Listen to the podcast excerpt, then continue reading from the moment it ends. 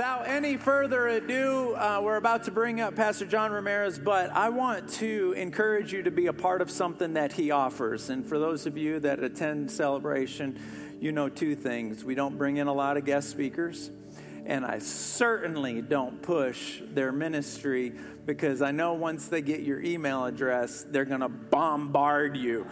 And, uh, and I want you guys to trust us uh, with that kind of information.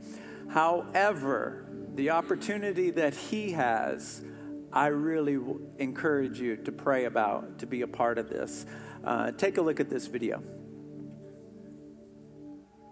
From the age of 8 to the age of 35, 25 years of devil worshiping. My father was a warlock.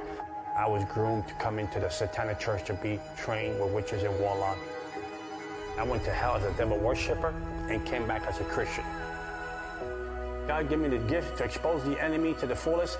I mean, there was no reason for me to in the devil's camp for 25 years of my life and know all the patterns and cycles. And he gave me the wisdom and knowledge to expose the enemy to the church today so you can fight the good fight of faith. God put in my heart to do this amazing spiritual warfare eight weeks training with a workbook. The course is going to train you, it's going to equip you, and teach you all the secrets of how the devil operates against the believer. You can be the arrow in God's quiver because when the fight starts, He can pull you out, He can launch you into the devil's camp to make havoc and destroy the works of darkness and set the captives free.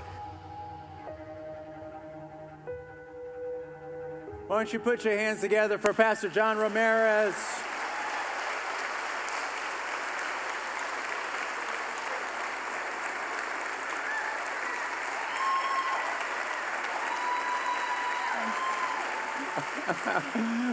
All right. You guys are in for a treat. You know, um, I, I had to apologize. Uh, actually, uh, our office had to apologize to your office because um, we weren't able to get any reserved seats for people who follow you. And I told, we told them, it's like, look, our people built this building and there's no room to get some reserved seats. And uh, this is just, I just want you guys to know um, we prioritized you. And uh, we love you. We honor you. We thank you for building this place. This is a church family because of what you guys have done. And as a pastor, I can just tell you there's no greater joy, no greater joy than to say, um, I'm sorry, we, we can't reserve seats. It's a full house every Sunday. And that's just where we're at.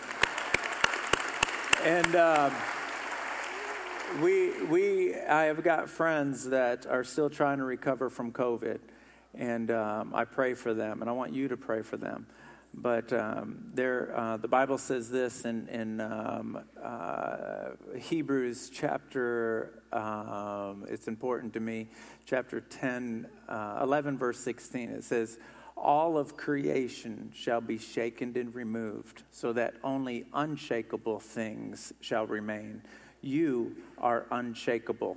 It may feel like you're in a storm, but you're unshakable. Come on, put your hands together for that. Pastor John, we're honored that you're here. I love you. Even if you don't know him yet, put your hands together. You're about to be so blessed. Go ahead and introduce yourself and tell everybody a little bit about some of the things you used to do. Amen. I was a Christian all my life. All right, well, thanks for coming. Everybody give him a big round of applause. But that's not true. I, it would have been nice to be a Christian all my life. But uh, I started at the age of, actually, it's amazing because if you see, I just say real quick, the life of Paul. Paul was recruited not by the disciples. Paul was recruited from the third heaven. That was his encounter from the third heaven. And my life started at the age of seven. Tell them about I, the necklace. The necklace that fell from the sky. Yeah, that from one. the second heaven at the age of seven. I had a necklace that fell from the skies. It's the seven principalities of the dark powers and the dark side. It fell at my feet. I picked it up, I put it in my pocket. I heard my mom call me, which was a familiar spirit, mimic the voice of my mother. Because my mom lived a mile away. I was a mile away from the neighborhood. And I mean, I don't care how Puerto Rican you are, you can't yell that loud. So it was impossible. So I went home and I put the necklace on my neck. And my journey to the dark side, to Santeria, Palo Mayombe, and spiritualism started from the age of eight. First tarot card readings, ceremonies, and then at the age of eight, I was going to demon church from eight, from seven in the evening to five in the morning, being trained by warlocks and witches how to take over region, change the atmosphere, do witchcraft, astral project, and make contact with demons. And to the age of 35, that I met Jesus Christ. You guys ready for this? Um, question number one. Um, you were not a devil worshiper. You, you were at a completely different rank. Talk a little bit about what that rank was and what you did. Basically, a lot of people say, "Well, I'm a satan-. people say I'm a Satanist." That's like saying uh, I'm Snoopy. I'm Elmo from Sesame Street, right? That's like a wannabe. That's pretty much the guy that wear a little black T-shirt with Metallica on it, playing nails black, and, and you know get a crazy haircut my, my life was, I was in the satanic realms of the dark side. It's, they're called the shadows of the dark side, the highest level of the hierarchy. That I had a, I had a direct line and an opportunity to talk to, to, to the devil, Satan, for 25 years in his hierarchy of the satanic realm of spiritual warfare and the spirit realm. And when you would place a curse on someone like your brother, and, and tell, tell him how that worked out. Well, I, my brother, I, I, we got into a riffraff, and I put a curse on my brother, and he did five years in jail. To the curse and the witchcraft I did to him. And I want to promote something. All of my questions are coming from his book. I read his book, and it, the pages used to be white. Now they're all yellow because I highlighted everything. The book, he's got like eight books out. They're all phenomenal. But the book that I'm interviewing him on is Out of the Cauldron, which was his first book. It's his testimony book. I want to promote it like crazy. You can get it off of his website uh, or you can go straight to Amazon. Um, next question. Uh, the name of the book we're talking about is Out of the Cauldron. What is a cauldron? What is it made out of, and how did you use it? The cauldron is basically the devil's a copycat. He has nothing that is a great original. The devil can create stuff he can fool you with stuff, but he can't create stuff. And what I mean by that, that there's nothing that the devil can create and have as original. The devil copies everything from the kingdom of Jesus Christ. So the kingdom of Jesus Christ in the Old Testament, we know that, that Moses had the tabernacle, the meeting place, right? So the cauldron is assigned by the devil, where is the meeting place. It's an iron pot, a mine weighed about 150 pounds and then he had the face of the devil on it and had the horns on it, made out of cast iron. And the ingredients in the pot was basically uh, ingredients from different from the earth, different uh, nine cemeteries, nine jails, uh, mental wards, because those were the ingredients that I would use to do witchcraft from people when I steal your personality, I steal your character. And I bring, I steal it from you in the spirit realm, I bring it to my house and I attach your name on it I had a picture or had a piece of clothing or you represent who you are, and I do witchcraft to those demonic avenues, whether it's if it's jail, I can put you in jail, which is hospital, I can send you to the hospital to get an unnecessary operation so you can die in the operating room.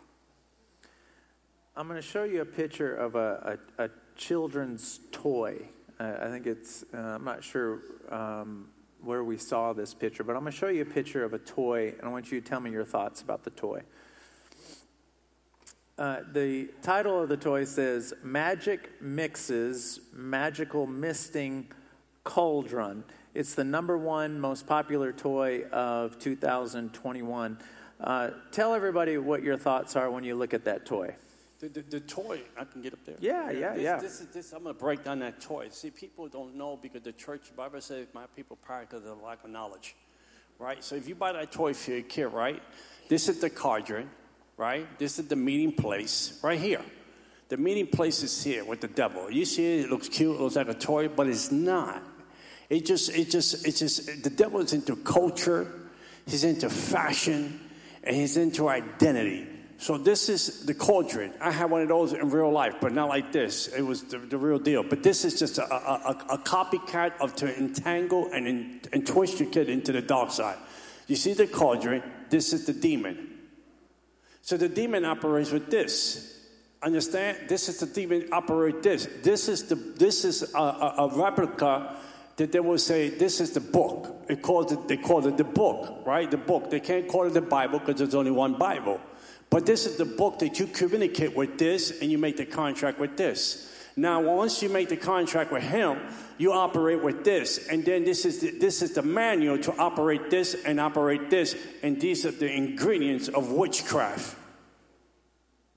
And then this here, it, this here, it, it, this is a, it's like a staff. It's like a, a, a, a thing that you that you use, the one, right? You use on, but it's just an, an agreement, a contract that you make with this to have this do with the principality, and these are the ingredients, and all this stuff is in here. The spells and the, all this stuff that's in here is just a contract with the devil. And if you see this, you see this is connected with this. And then this is connected with that. And you connect it with this. So this is just a cute, wannabe, look-alike doll, but it's the principality behind it. I'm going to ask you a question that I didn't ask you in the first service. Uh, what's so cool about this interview is that uh, I didn't send him the questions ahead of time. Um, and so um, he's the real deal. I'm going to show you a picture of some tennis shoes. And um, uh, so go ahead and put those tennis shoes up there. Okay. Now, this right here is the, uh, the, the shoelace slot that's right there. Okay. Now, this is an eyeball. Illuminati. Yeah. Yeah, Tell me what your thoughts are about that. Yeah, you look at the pentagram, the three corners of the pentagram, one, two, three, the three corners of the pentagram, and the eyes represent Illuminati, the one world order. It's right in your sneakers. So you're buying into this stuff. So you're buying into a system that you're supporting you know, it's, it's mind boggling how we, we don't see these things. And these are, you bring these things into your home. And whatever you bring to your home, it becomes part of your home, becomes part of who you are, your identity, and who you are in your home. So now you, you don't have Jesus in your home, you have mixture in your home. And people say, well, they're just a pair of sneakers. But no, it's beyond that. It, they, they, they have a trick to their madness. Understand? You have it. It's like Ricky Ricardo. Remember Ricky Ricardo, I Love Lucy? We all used to love I Love Lucy. Come on, we watch. I don't care. We still watch it today. Black and white was still good. It makes she makes you laugh. But the, the, the Ricky Ricardo situation was based on Ricky Ricardo was a Cuban witch doctor, and he was singing a song called Babalu Aye. And that song has to do with a principality that ruled and reigned Cuba. And that same principality Fidel Castro had a contract with. So that principality, when you saw singing the song Babalu Aye, and if you put that song on YouTube, you see Ricky Ricardo getting demon possessed. In your book, you talk about how often you went to clubs at night. I'm asking you questions that we didn't talk about in the first service. How often you went to clubs. Tell everybody what time you got there, what time you left, how many times a week did you go, and why did you love looking for Christians? It's like three questions in one, but I know you got it. Yeah, yeah. I mean, the, the, the, the key is you come to the devil's camp. You're a Christian. You say, I love God. I believe in God. He's my Lord, but you lie about it. But you come to the club. So when you come to the club, I go, I go there at 11 o'clock. Make sure you get there before I do, because you get to the club around 10.30. So when you get to the club, I make sure that you have, talk, you have alcohol in your system already, because open gateways and portals into your life. So when you're in the club, right, I, I recruit you, but the devil said, that's a Christian. The devil points you out. The devil points you out, I go over to you, and I give you the question mark. I know something about you. Right away, I'm opening you up. That's the first key that I use to open you up. You're going to say, You don't know me. Second key. Third key, yes, I do. Fourth key, let me tell you something. Now you now you're open because you have an alcohol spirit. You're open to receive the poison that I'm going to put in your spirit, and then I give you my number so you can call me. So you can call me so I can recruit you to the dark side because you're already lukewarm Christian anyway. So it's so easy to get you to the dark side. And on top of that, you, you, you justify the situation by saying, "Well, I don't drink alcohol. I drink Poland Spring at the club." But then what you do with your eye gate and your ear gate at the club? Uh, what you look at the little girl is walking with the little mini skirt and you staring at her lust, uh, perversion spirit, spirit of lust. we do with the music when they're singing demonic music, they're singing music that has curse words that you're feeding into your spirit, man. In, in your book, you also say that a lot of these Christians that show up to these clubs, they think they're Christians, but they're not Christians, um, and they don't know their word, and so you fillet them. Oh, they just roast them. You know, because the bottom line, you know, uh, it, it, it, it's a form of godliness, right? So we have a form of godliness, but we deny the power. We have no encounter. So when you go into these clubs, you have a form of godliness. And sometimes people say, well, I'm, I, the reason I go to clubs because I want to, uh, quote unquote, evangelize. Really? Too loud. I can't hear you. Jesus, what? Jesus, who? When I had 10 coronas already is a setup of the enemy to draw you into his camp. You can't draw, he, the devil knows that he, he wants you to draw you to his camp. Once you're in there, he has you. Legal rights, stronghold bondages happen in that moment of time. So you, you, you've created, uh, sometimes they created Jesus. It's not the one in the Bible. You create your own Jesus in your own mind. So let me push back a little bit. What if I say to you, or someone in this room says to you, John, I'm going to these social clubs or I go to these bars. I just want to chill out. I just want to relax. Not everything is spiritual. It's like, it's like you telling me I don't believe in gravity.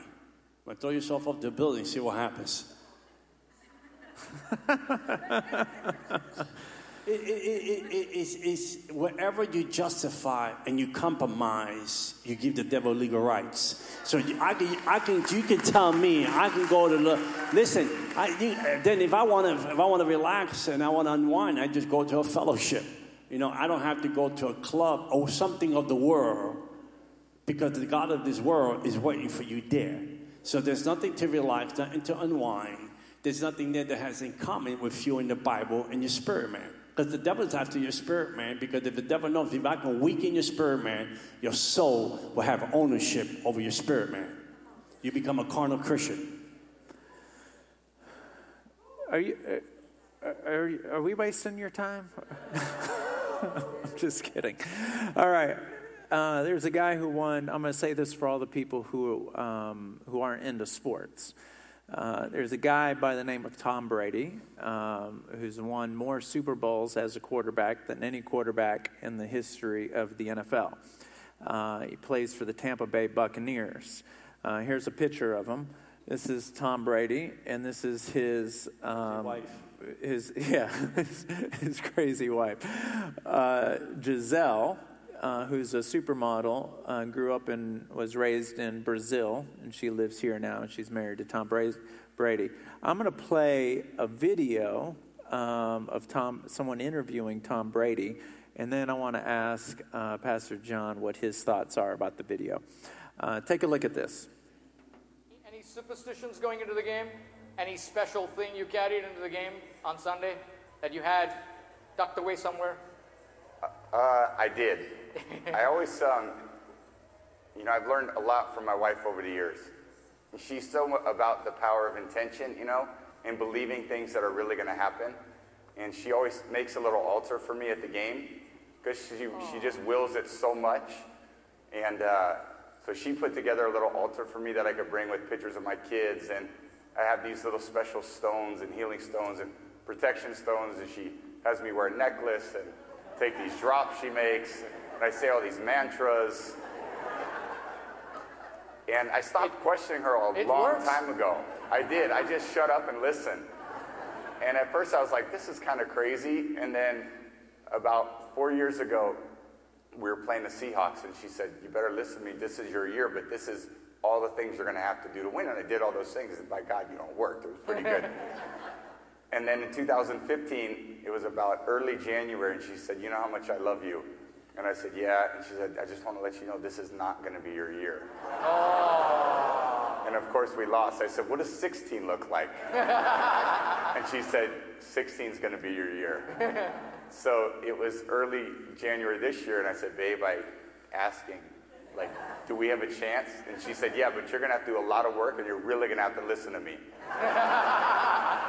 So, man, I listened to her. And right after the game, she said, See, I did a lot of work. You do your work, I do mine. She said, You're lucky you married a witch. I'm just a good witch. What are your thoughts about that? Get divorced. Man, you don't need her. It, it, it, it, it's, so much, it's so much to that, but I just want to break it down quickly. It's so much to that. First of all, he's a man gifted by God to play game. Every good gift comes from God. You don't need a witch to win, right? You, you hear in his voice, you hear in his voice, now he's an Ahab. Because he broke him down to an Ahab. He said, First, I didn't believe, now I believe, now I submit to my wife, I submit to her authority, I submit to the witchcraft. I, I bring altars, I bring shrines, I do, I, I, I, he repeat things, chant things, and whatnot. He is open to the deception of now his life is being altered by his wife, which is a Jezebel in the house. So now she controls him. A man that before a man that can play the game with his eyes closed, because when you gift, you gifted by God. And now he's into now he's into a system of components of, of worshiping and praising and glorifying and submitting to the witch, and she's the avenue to the devil in his home. So he has no authority as a man of God, a man, a man at home, as, a, of the God, uh, uh, even, even if he's not a godly man, as a man that's supposed to lead his family. And he's not, she broke him down. She fragmented this person that whatever I tell you next year, you're going to believe it before it happens. It's a manipulation, witchcraft on her. I mean, she's from Brazil. I know she, her witchcraft is pretty good. What are your thoughts about secular music and movies involving magic like Harry Potter or Marvel movies or anything like that? Hollywood, Hollywood's indebted with witchcraft understand that. Hollywood, even the Christian people in Hollywood, they're full of witchcraft too. I told you some stories at six o'clock. Wait till you come. That's all tonight. I had, I had lunch with Katy Perry's dad. I tell you some crazy stuff. I, I hung out with people that did the movie Unplanned. I hung out with the people that did the movie Heaven is Real. I tell you some things, a form of godliness, but denying Jesus in the mix. And, and, and when I tell you about movies, the movie is the movie, it is the one eyed monster on the television or on the screen to manipulate and control you, which I gave. The music is music, devil led worship in heaven. The music down here is a form of worship to the devil. Ask Beyonce, okay, ask Jay Z, ask Marc Anthony, ask Jennifer Lopez. You know Jennifer can't sing. Come on.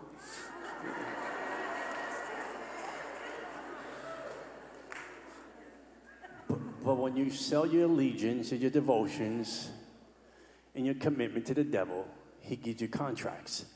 And you hear in the music, you hear in the, even, even Spanish people, and, and you know Spanish people, you know Celia Cruz.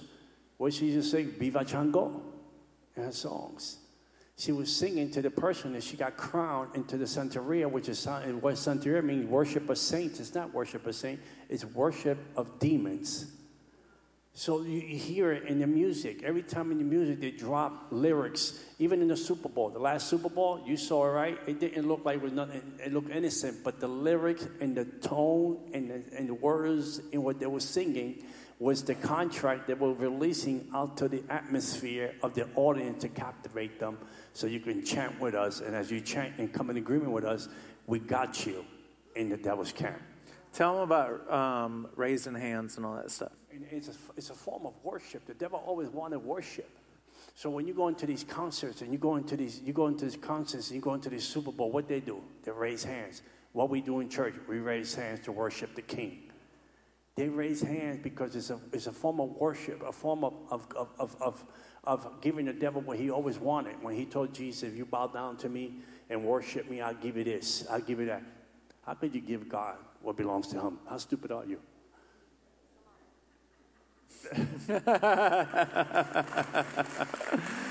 what if what if I what if I push back on you and I say Harry Potter is a Disney movie? Well, yeah, that's what Disney in trouble now, perverted people. hey, hey, I give you I give you a good one. Remember the movie Twilights? Remember the show Twilights? One time the Lord said, "Look at that," and I looked at it. I I saw one episode. I said, I don't see nothing wrong with it. No profanity, no nudity. I don't see nothing demonic on it. He said, No, you're not looking close enough. And I'm like, What are you trying to show me, Lord? Because I was going to preach in this Christian junior high school up in uh, Jersey. And God showed me that He said, That's me in the movie. I said, I don't see you in the movie. He said, You don't see me. It's because He is a twilight people that, that they're demonic, they're monsters, they're animals, and they're in love with human, humanity. And God says, You see how the devil's in love with humanity? You see, how, what is it that they have in common? And you see the Twilight situation, the one episode I saw, there, it was the, the, the, the Twilight people was in love with the humans. And the devil can never love you, young people, because you made an image of God. He hates you. You know, I, I recently heard this comment that Christians are too smart to just walk right into demonic worship or to open themselves up to a demon standing before them. And so the play of the enemy is to say, well, if you're not going to just open up the front door and invite me in, I'll entertain you through media and movies, and then I'll get in that way. Well, that's why social media, if you see social media, right? If you see the social media, Instagram, Facebook, right? The greatest trick the devil has on people. You could spend, I, I been to dinner my wife, we sit there, and you see old people on their phone texting. And I'm like, when you were younger, you didn't even have a cell phone. And you see them on the phone, they're having dinner like, and they're not even looking at each other. Young people the same way. And the young people, and, and people in between. Why? Because the devil knows one thing. He, the devil understands one thing. He knows you have a day, and how much could I steal from you that day? And he starts stealing your time. You can do 10 hours on Facebook, you can do five hours on Instagram, and you can only give God 15 minutes. So who is your, how could you say, Lord, Lord, he's my Lord, but you're a liar? That's why Bible said, redeem your time. The days are evil. Give me the best of your day. What do you say to the person that um, is sitting here in this room and they're listening to you and say, I believe every word you're saying? But on Tuesday, whenever they think about this moment, they think to themselves, man, John Ramirez thinks everything's spiritual. My goodness, not everything is spiritual. I'm just having a good time. I'm just having fun. Whatever it is. Whatever it is. It, this, this, this is what the devil does. The devil can come up and say, hey, I'm, I'm Lucifer. Nice to meet you. You're going to say, get out of my face. Obviously, we're going to say that. But the devil has avenues to introduce himself to culture, to music, fashion. He knows that these are the avenues, or the bridges he can connect with you, social media. And, and you, you might not say, oh, everything is spiritual, but what happened to the guy that stays home and he plays his video games? And the video game become a false reality that he can go into a school and shoot people. No one is born saying, I can't wait till I'm 21 so I can kill 20 people or someone that walks into a Boston, in, in Buffalo, walk into a market because the skin of someone else is darker than theirs. It is, it is, it is the fashion of the. Same thing with the COVID 19. The COVID 19 was for Christians, it wasn't for the world, it was for us. But you know how it was for us? The, the COVID 19, because it was just a preview of the movie that's coming later. Wear the mask, you can't buy. Wear the mask, you can't come in here. You don't have the mark of the beast, you can't come in. You don't have this, you can't do that. You can't shop it, you can't buy here. It is just a preview of the real movie that's coming. So, so the devil has to understand we don't blush anymore. You know, the last time when you were young, people say, You like that girl, you turn red like a lollipop. We don't do that anymore. We don't blush because it becomes the norm. I have to fashion you. I have to, I have to fashion you to a system because the devil believes in systems and components, even in the church system. That's why Jesus was born outside of the system in the major, and Jesus died outside and outside of the city, outside of the system, so we don't have to belong to the system.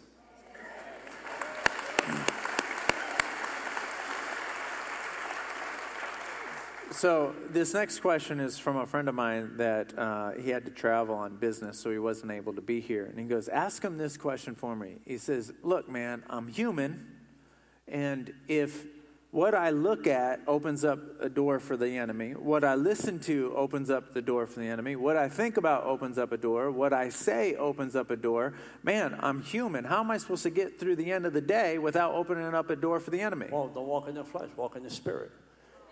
All right? Because, right? Walk in the spirit. I live in California. You got wackos over there, right? And, and then you got, you got Looney Tunes in New York City right? So I live in, I mean, you can't live anywhere. I mean, people live in Egypt. people live in California, and live in Egypt, they come to here, to, to Texas, right? Amen. Say amen. It's God's, right? it's God's country, yeah, right? They're coming here, right? I mean, the whack, the whack that one go to Austin, right? Because they whack you over there, right? And then you got the New Yorkers, they come here, right? I mean, so, so, so, I get, I got both, both worlds where I live at, right? So, so, so, and, and, and girls and women and men, and we live in a society that, that we have lost our shame. There's no shame. They dress the way they want to dress. They look the way they look.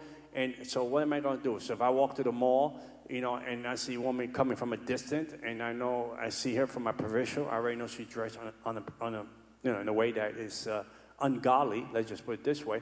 So when she passed by me, I don't have to look at her. Because if you look twice and then you're lusting, so I'm not going to play the devil's game and give into it and then paint it in a, and I'm not talking about your friend. I don't want to hurt his feelings. I hurt his feelings anyway. Uh, his, his feelings. His feelings. yeah. uh, I, am not going to paint that I'm human. I'm not human. I'm in, I'm in the spirit. I'm in Christ. Human is the ones that are in the world. And the lukewarm Christians are human. I'm not human. I'm in the spirit. So I've, I, grat- I don't gratify my flesh. I please the spirit man because the soul is not going to tell my spirit man what to do. My spirit man will control my soul. So that made me a powerful Christian in my walk. That was good. Um, you have really strong feelings about Christians participating in Halloween. What do you say to the person that says, You guys are ahead of me. Uh, what do you say to the person who says, "Look, I'm just I'm just having fun with my kids. I'm dressing up my kid as Scooby Doo or Princess Elsa. We're just having a good time. I don't want my kid to feel awkward when the other kids are dressing up as Elsa and my kid isn't. You know, what's so bad about that?" It's funny because it, it, people minds are so conditioned to the flesh than to the spirit because you ask yourself, does, does candy taste better on Halloween? It's still the same M&Ms.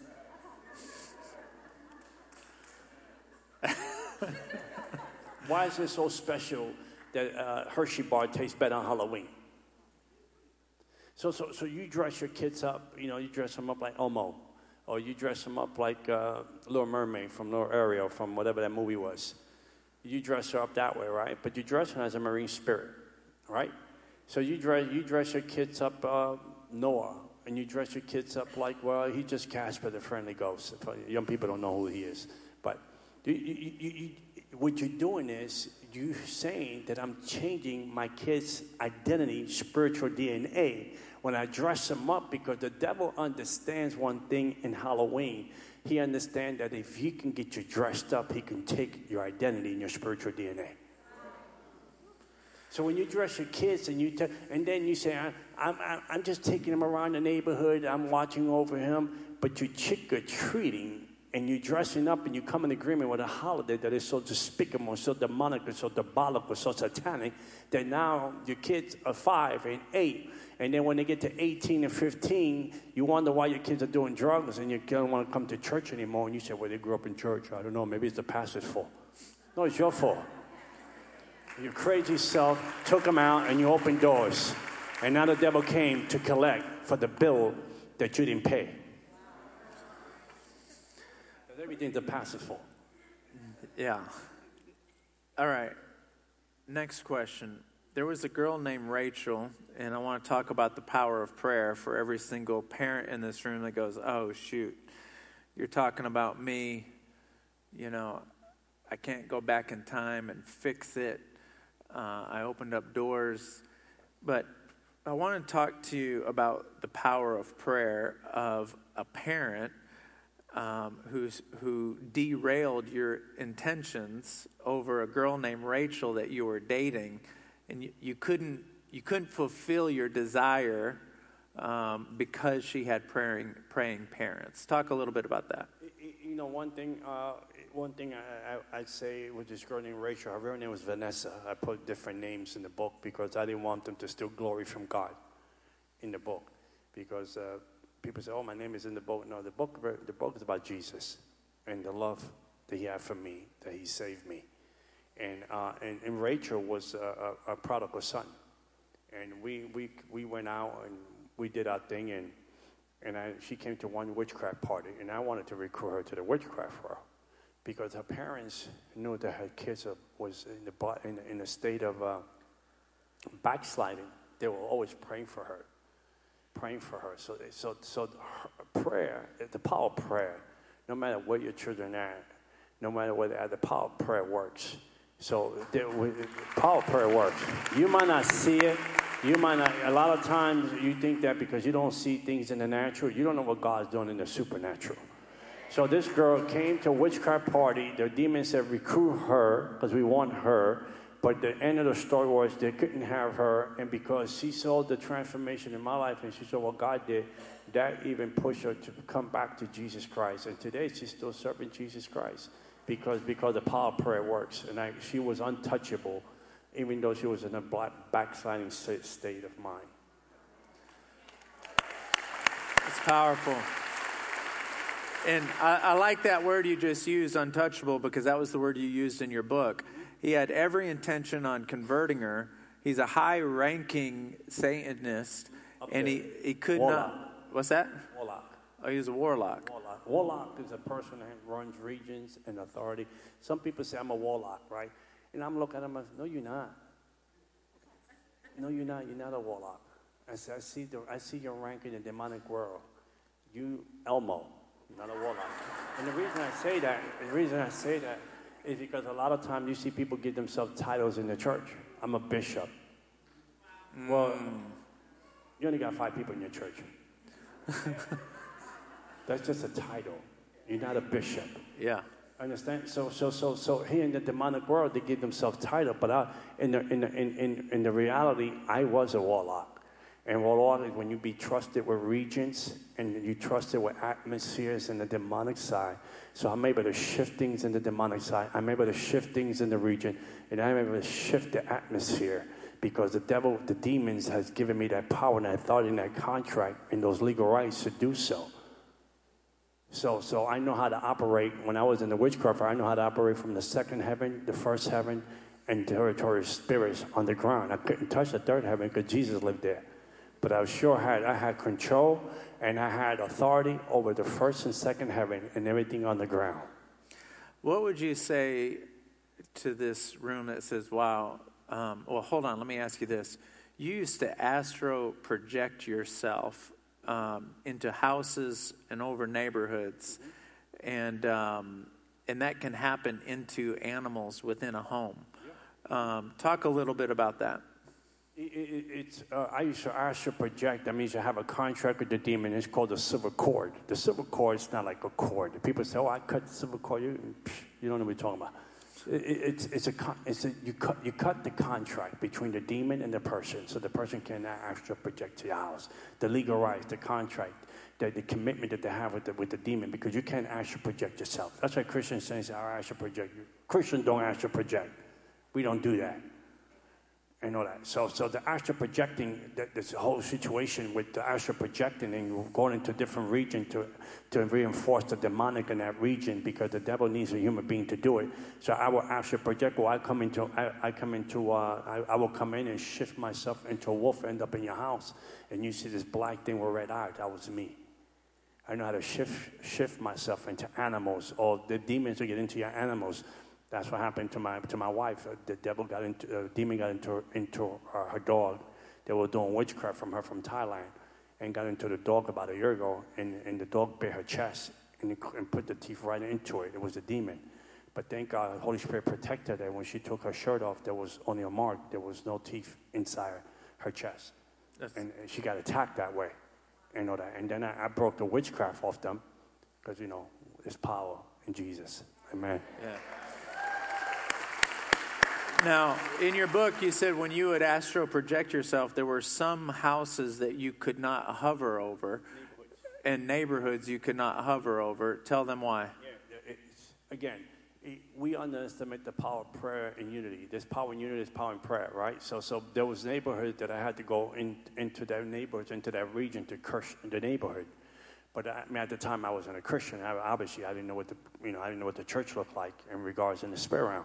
So I would see these people. I, I would call them Hallelujah people, right? They were dressed funny. They would, I could tell there was uh, Hallelujah people by the way they were dressed, right? But they would they had they, they would do a circle. That means unity, unbreakable, untouchable, unmovable. They knew there was real true intercessors. I would say the Nehemiahs of the neighborhood.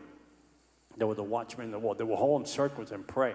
So when I would land, I come and land into the neighborhood in the spirit. Round. Now, things in the spirit realm are more real than the things in the natural. So I land in the spirit realm, and they would chase me out to the power of prayer.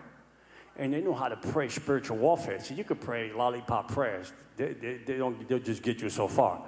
But when you pray spiritual warfare prayer, because the kingdom of violence, the kingdom of God suffer violence, violence take it back by force.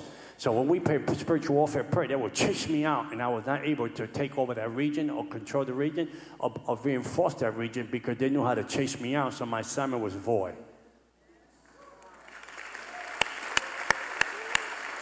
So we we just heard about how a parent can can protect their children through the power of prayer, regardless of where they're at. How does someone in this room say, I want to put a perimeter around my home, my apartment, my ceiling, my walls, my floor, my car, to where no demons can come torment me or certainly not astral project themselves? How do you protect your own territory, your own home? Scripture scripture. Zechariah chapter 2, 5. A wall, I put right, Zechariah 2, I put a wall of fire upon my house right now, around my house, in my house, around my family right now. No weapon formed against us will prosper. I break every hindrance, delay, block, the distraction. I break, destroy, dismantle. I send confusion to the devil's camp. I confuse their language, let them attack one another. I put the judgment of God upon them, every wicked spirit that trying to come against my purpose, my destiny, my marriage, my children. Devil, you're a liar right now. I incarcerate you right now. I put, I put release angels from Michael's quarter to come down and arrest every demonic demon. I break every reinforcement, every retribution devil, every backlash, retaliation devil has to go in the name of Jesus Christ. I have the power, the authority in Jesus Christ. Devil, listen to me. I'm attacking you from the third heaven. I don't fight you from down here, baby because this is your territory. I'm finding you from up here, sitting with Jesus Christ in the third heaven, the highest of the highest of the heaven. I mean, every devil, every demon, every witchcraft, every soothsayer, rule worker, every demonic, every demonic force of every kind is submitted to the authority of Jesus Christ. I have authority over you, and I have power over you in Jesus' name.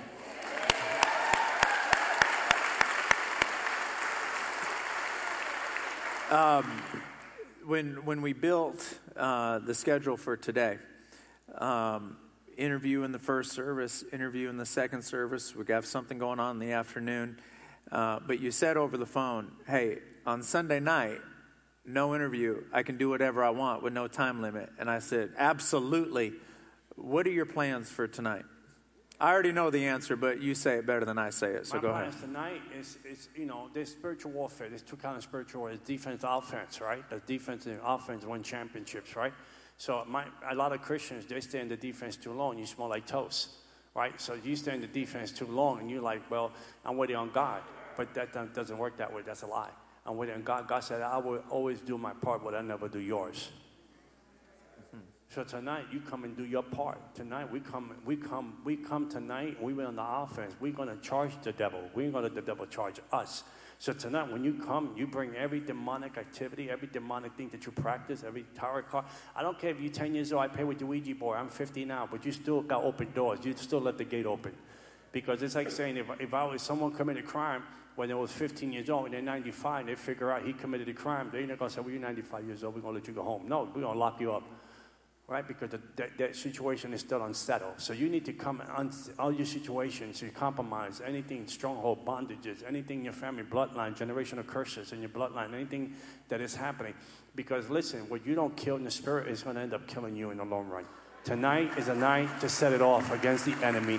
Spiritual warfare, powerful, powerful preaching, and powerful deliverance right here at the altar. You bring your devils, Bring your enemies to church.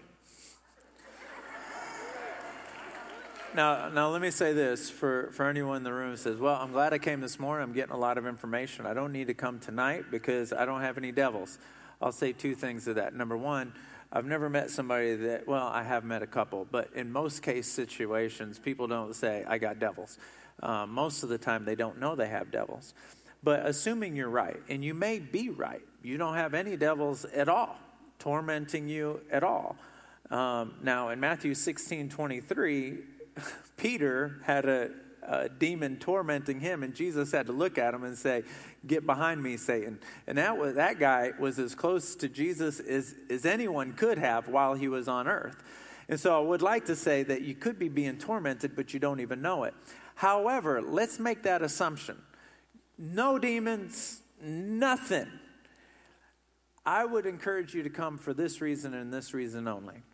When you watch John Ramirez, Pastor John Ramirez, praying for people and they are set free, there is a burst of faith that happens on the inside of you. And what you know, this sense of knowing, is, and it may not be this verse that comes to your mind, but your spirit will testify. In Romans chapter 2, verse 11, it says, He has no favorites.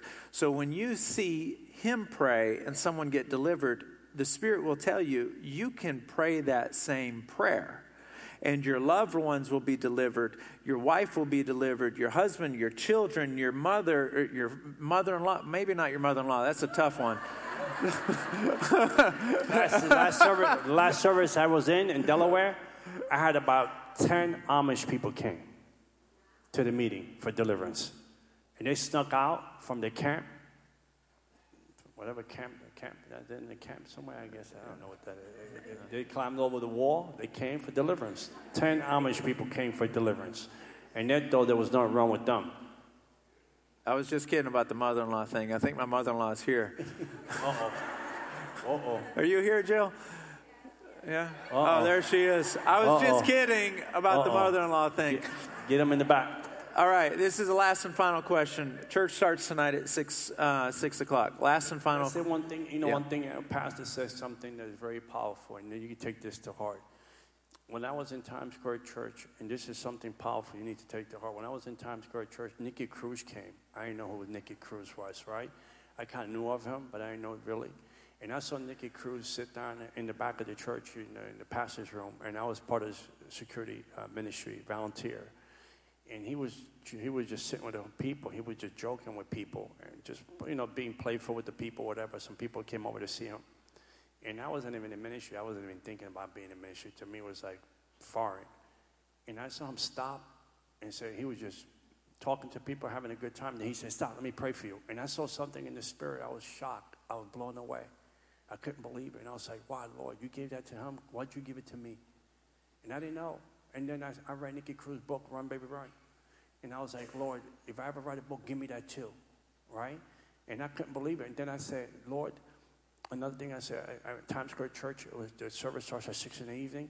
And Nicky, at 4 o'clock, you, if you were in there at 4 o'clock, there were no seats. And I saw that too. I said, Lord, give me that too. You know, and I was asking for things in the spirit that I saw on someone else and encouraged me and it made me go deeper with God. It made me go further with God to see things that I said, Lord, if you give it to Him, you can give it to me. I would do the right thing with it. And tonight, if you come, you might see things in the spirit that you might have in it. You might be an intercessor, you don't know. You might be a person for deliverance, you don't know. You might be a person that God's called you for the end time to usher the kingdom. You don't know. But this is your divine appointment to come and see for yourself in the spirit what God has for you. And let me give a testimony to that. Um, uh, about three, those of you that attend church here regularly, you're aware of this. Um, we go for deliverance, and I'll tell you how it started. Is I got it, I knew we needed to start going for deliverance. I knew that in my heart.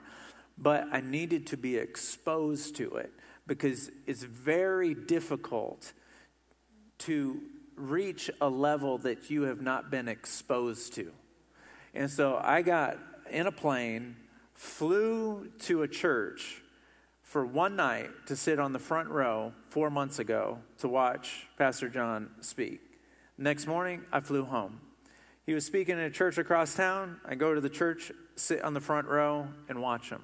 what was the fruit of that? After I see it, then I go, okay, so that's what it looks like. We can do that. I come back for the last three months, four months. Not only do we see physical healings like we have for the last three years, now we're seeing deliverance. What happened? The only thing that happened, the only thing that happened was I needed to be exposed to the gift.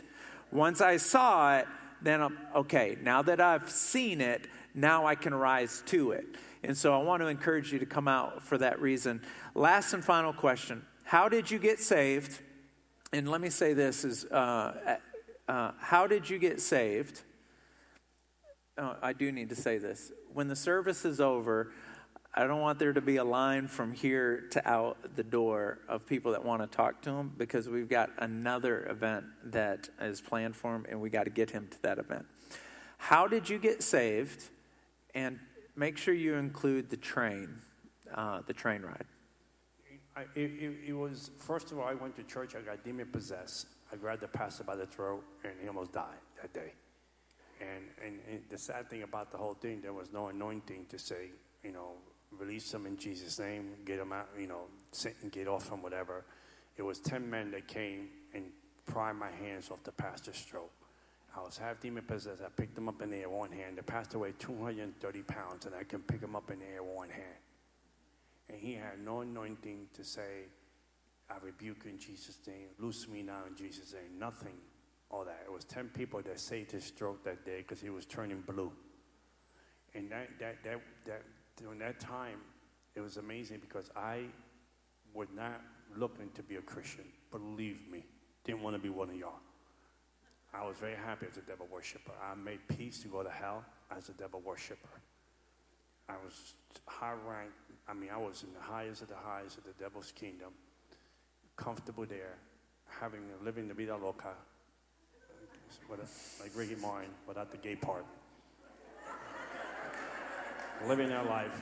But October night, I sat in my bed, and Jesus was pressing me one way, and the devil was pressing me the other. I was like in the point of the breaking point. I didn't think anymore. My mind was so, I was so drained. I was so out of it. And I said, well, I have to talk to one or the other to tell him I don't want no dealings with you.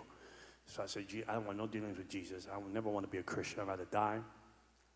I made peace. I go to hell. No big deal. I'm, I'm willing to go there. And that night, I remember in October night, I was sitting in my bed and I went into this anesthesia sleep. It was, and I had surgery, eye surgery before, so I know what anesthesia feels like. You have no control, you just fall out. And I was going to that anesthesia sleep, and the only thing that came out of my mouth, and it was in my own words, I believe God put him there. It was, if you're bigger than my daddy, the devil, then you show me today, or leave me alone.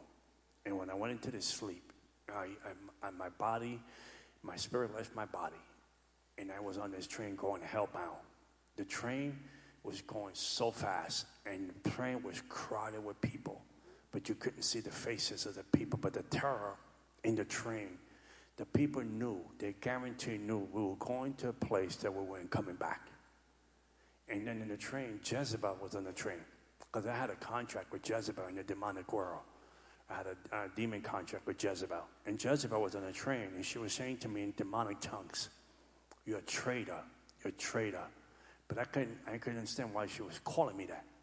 And when the train hit hell, it was an explosion in hell. It, was, it felt like someone dropped one of these crazy bombs from the military. And when the doors open, you feel the suffocation that comes from hell. And when the suffocation hit, I stepped on the ground in hell, and, and it's, it's, it, hell is a location. Hell is really means the absence of God. When, when I stepped in hell the, on the ground, it goes, it breathes like a person. It just breathes like a person. As I stepped in it, it feels like stepping on, on marshmallows, and it breathes like a person. If you read the book uh, Revelation from Hell, Mary K. Baxter, she said hell is an organism, have different body. It's like a shape like body parts and the part that I was in hell, it breathes like a person. Every time I stepped on it, it breathes. And then the, the fear, the, the fear in, in, in hell, the torment, really, it's not even a fear, it's like a torment, but it's alive. It's like a person, it breathes on you. It wraps around you like, like, like a straitjacket.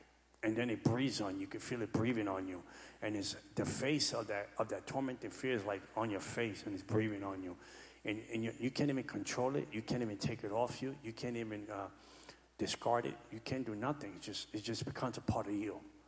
And then I was I was running to the tunnels of hell. Uh, the, ground breathes even harder and deeper, and, and I saw devil worshippers in hell. They were alive on the earth. And later I asked God, why were they in hell? They're still alive. He said, because they never make heaven. They, you, saw, you saw them in hell already. They're going to be in hell when the time comes. And as I walked through the portals of hell, the devil came out. And the devil started talking to me in demonic tongue. He said, I loved you. I loved you. Why are you leaving me? I said, I don't even know why I'm here. I said, I'm so confused. I don't know why I'm here. What, what, how did I end up here? What do you mean I'm leaving you? I'm, I'm just confused. I, I don't know which direction to go. He said, I have to destroy you because you know all the, the, you know all the secrets of my kingdom and witchcraft and how I trap humanity. So you have to die because you can't live. Because if you live, you tell the people about my tricks and my trades, my wiles, my schemes, my patterns and cycles. You tell them about demons and tell them about the kingdom of darkness. Everything you learned from the age of eight. I taught you. I trained you. You I thought you were going to be with me forever. And I said, I don't know, I'm here. And then when he went to grab me, the cross of Jesus Christ appeared in hell. I know, I mean, the, the cross in Calvary, the one in Calvary appeared in hell. The same one appeared in hell. And I couldn't believe it. I said, I, had, and I couldn't pull out of my pocket. I had shorts on and, uh, and a t-shirt. So there's no way I can pull this big cross out of my pocket. So when the devil made contact with the cross, he just dropped like, like a piece of paper. He just dropped. And I couldn't believe it. So I ran deep into hell. As I ran deep into the ground, the ground kept breathing harder. And the torment got deeper. And then the, the devil came out again. But this time he came out with the horns. And, and, and then the devil, the devil has like the, the, the his garments, his garments, uh, his garments, he fell from heaven are filthy, they're dirty. His garments are dirty. That's why when the devil approaches he approaches as an angel light, but he approaches from a distance because he can't approach you from close because his garments are dirty. So when he came out again, he went to approach me, he went to grab me. As he went to grab me, uh, the cross came out again. And I said, before the cross came, I said, you, I said, I can destroy you. I told the devil. I showed him the, the marks that I sold myself to the devil. I got, I got, I got the marks on my body. It was carved with, they were carved with a razor to shed my blood to sign the contract. Here, use this, like, like this. That's how he felt like when he touched the cross like that, like nothing, like a piece of paper. I couldn't believe it. I was shocked. I said, This guy's so powerful in the kingdom of darkness, and he just dropped like nothing. So I ran into deeper into hell, and whenever he pulled out the horns, he said, I'm going to destroy you, I'm going to kill you. I'm not, not going to let you live, because if I can kill you here, you won't wake up on the earth. And when he went to grab again, the cross of Jesus Christ appeared. And when the cross hit him, I mean, he dropped like that. And I, and I was like, I couldn't, then I went back into my body. I mean, it felt like I had electrical paddles uh, in my chest when they bring you from ICU. They're trying to bring you back to life. Yeah. That's how it came back into my body. Like these electrical things brought me back into my body. And I knew that was my, and the Lord said, I'm only giving you one chance to turn and follow me. Man, I left everything to follow him. Man. The, the reason why I gave him this paper is when he told me that story um, uh, a few months ago, he ripped off a piece of paper and he said, When that is, the devil came up, he was so powerful, he had these horns, he was huge, I was scared to death. And as soon as that cross came up, he ripped off a little piece of paper and he goes, The devil just flew like that. I mean, I mean, it, I've seen some tricks. I've seen some tricks in the demonic world that one day, Lord said, You're right, I'm in the book. I seen chemical spiritual warfare that's coming to the church. And it's in the book of Matthew 25. Chemical spiritual warfare is when the term virgins falls asleep. In five, they all wake up, but only five makes heaven. 50% of the church makes heaven on the first round of the, of, of the rapture.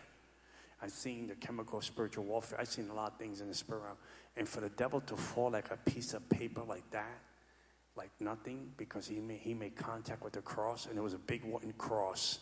And I know it was, it was ancient because this cross was all wooden. There was nothing like that that I seen in, in the real world. I know that was a cross Calvary. Let's give Pastor John a big round of applause. Thank you. Thank you for being here.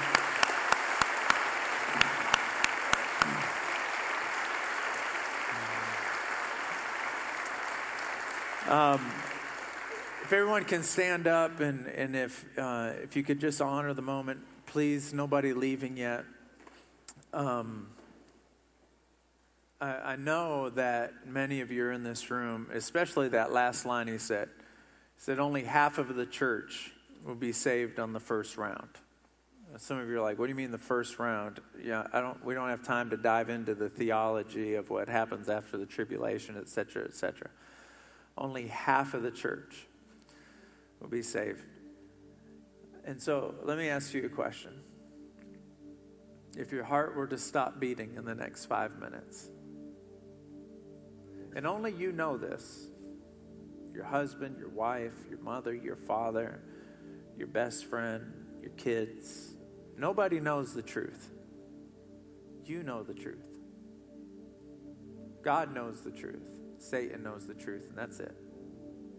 If your heart were to stop beating in the next five minutes, are you 100% sure you know where you'd spend eternity? Now,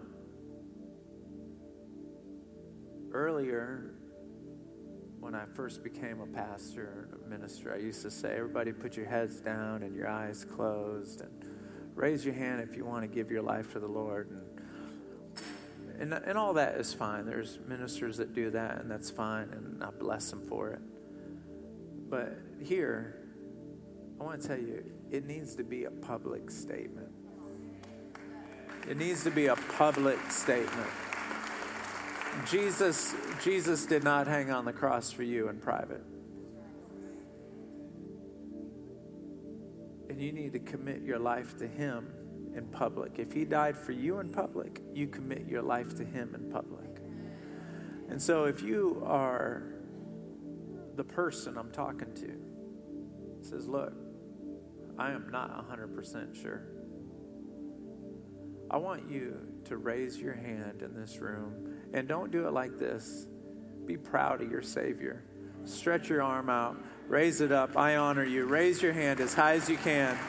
As high as you can. Say, I, I'm not, and leave it up. Leave it up as high as you can. Come on, give them a round of applause. They're coming to the family right now. They're joining our family right now. Raise your hand up. You're joining the family right now. Everybody put both hands in the air. Lord Jesus, I surrender my life. Everybody say that. Lord Jesus, I surrender my life. Come on, let me hear it. Say it like you mean it. Lord Jesus, I surrender my life. I know you died on the cross for me.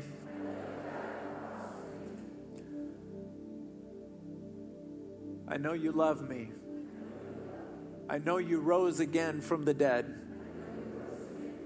You redeemed me with your blood. I belong to you. I am sorry for my sins. I renounce my sins. Say it like you mean it. I renounce my sins. I confess my sins to you now, both the known and the unknown. I'm sorry for them all. I renounce them all. This is very important. Say it like you mean it. I forgive all others, even as I want you to forgive me. Forgive me now and cleanse me with your blood. I love you, Jesus. Give him a standing ovation. Come on. Come on. Jesus, we love you. Come on, give it to him. We love you. We love you. We love you. We love you. We love you. We love you.